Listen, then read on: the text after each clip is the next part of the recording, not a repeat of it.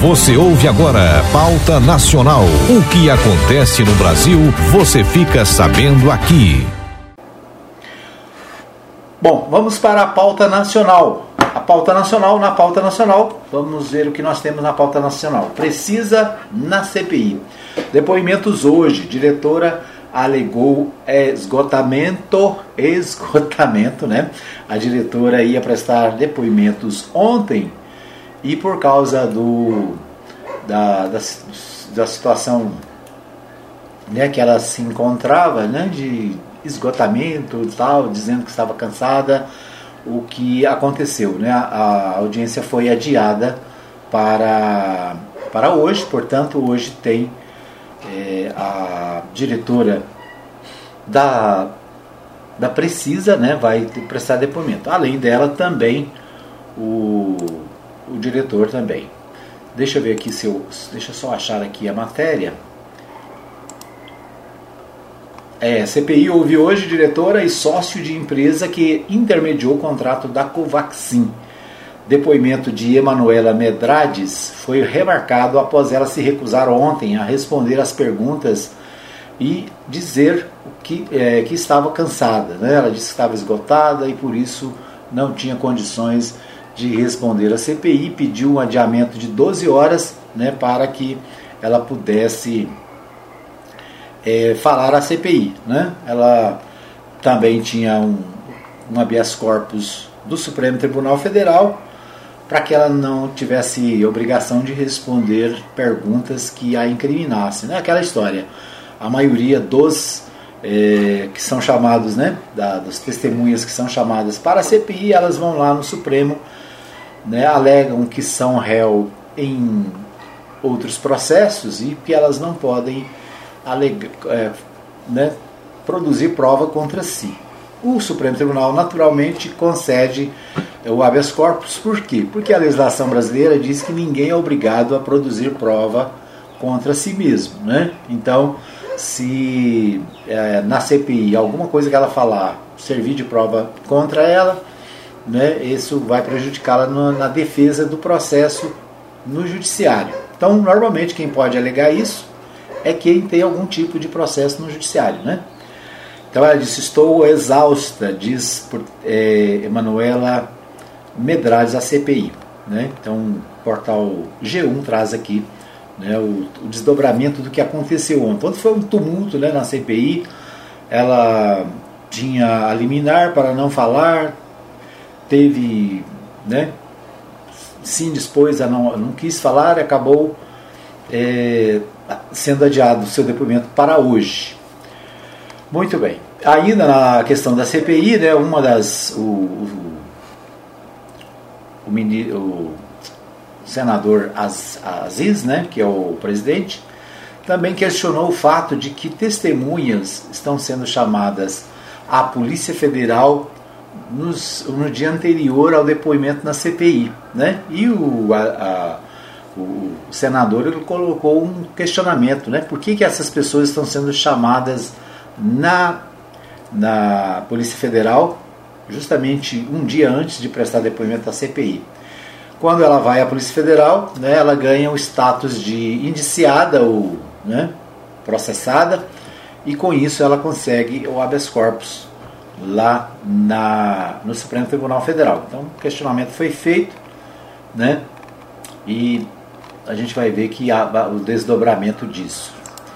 Bom, o, o que, que nós temos aqui mais? O Papa Francisco é, deixa, deixa o hospital dez dias após a cirurgia. Né? O Papa Francisco, que se submeteu a uma cirurgia, deixou o hospital né? e o Portal G1 também destaca né, o, a saída do pontífice que passou por uma colectomia, né, cirurgia para retirar parte do colo, em sua primeira hospitalização desde que foi eleito em 2013. Então, o Papa Francisco tem 84 anos, recebeu alta nesta quarta-feira, dia 14, deixou a Policlínica Universitária Agostino Gemelli, 10 dias após passar por uma colectomia, né, cirurgia para retirar parte do colo. Foi a primeira hospitalização dele desde que assumiu em 2013.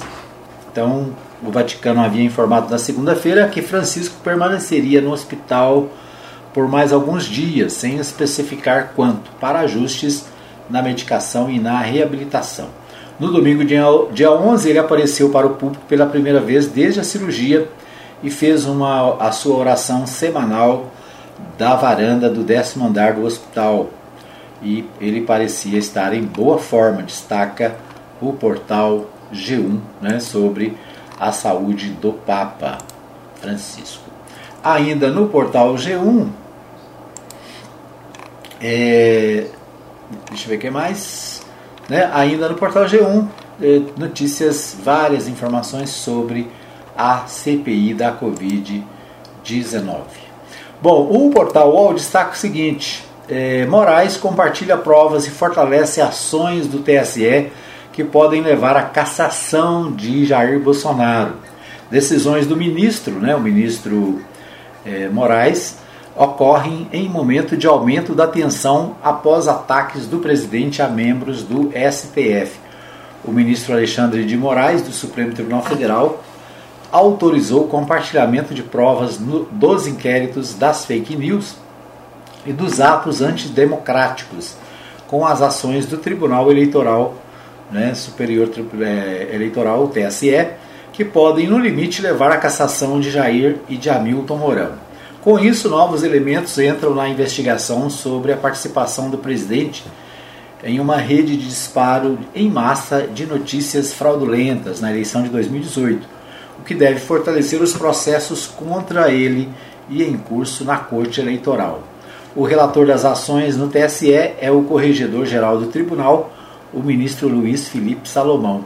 O esquema do último pleito teria sido financiado por empresários via Caixa 2 para disseminação de informações falsas em favor de Bolsonaro e contra os adversários. As decisões de Moraes ocorrem em um momento de aumento de tensão entre, CPF, é, entre o STF e, o, e Bolsonaro, devido aos ataques feitos pelos chefes do executivo a integrantes da corte. Um pedido de compartilhamento de provas do inquérito de fake news é, havia já estava, né, é, estava lá no Supremo há mais de um ano, pendente de análise. Moraes não despachou o caso especificamente, mas autorizou o envio de provas das investigações mais sensíveis ao presidente. Ah, no TSE, a avaliação era de que o ministro não tinha pressa em dar uma resposta justamente para ter em mãos uma arma com potencial para conter o eventual ofensivo de Bolsonaro contra as instituições. Então, o presidente Bolsonaro essa semana né, fez acusações contra membros do Supremo Tribunal Federal, né, acusações graves, e então há uma tensão entre os membros do Supremo Tribunal Federal, o presidente da República e também o Legislativo. Por falar nisso, né, deve acontecer hoje uma reunião, está sendo articulada pelo presidente do Supremo, com o presidente Jair Bolsonaro e com presidentes, né, presidentes da Câmara e do Senado, para discutir, né, achar aí um meio termo para esses ataques que muitas vezes o presidente faz. Então, uma conversa de pé de ouvido, né?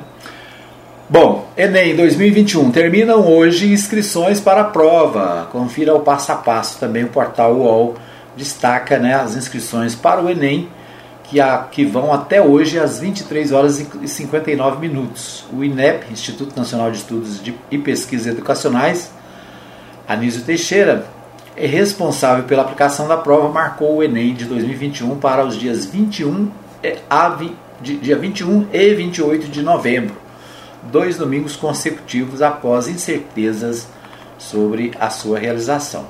As, as versões impressa e digital acontecem nos mesmos dias. A taxa de inscrição é de 85 reais e tem que ser paga até o dia 19 de julho. Né? Então, é, se você vai participar do Enem aí, né? Você tem alguém da família que vai participar do Enem, as informações estão é, no portal UOL, né? E as inscrições terminam hoje. Hoje, né? É dia para quem vai participar do Enem, tá bom? Bom, esses os destaques da nossa pauta nacional. Você ouviu Pauta Nacional. O Brasil é notícia na Mais FM.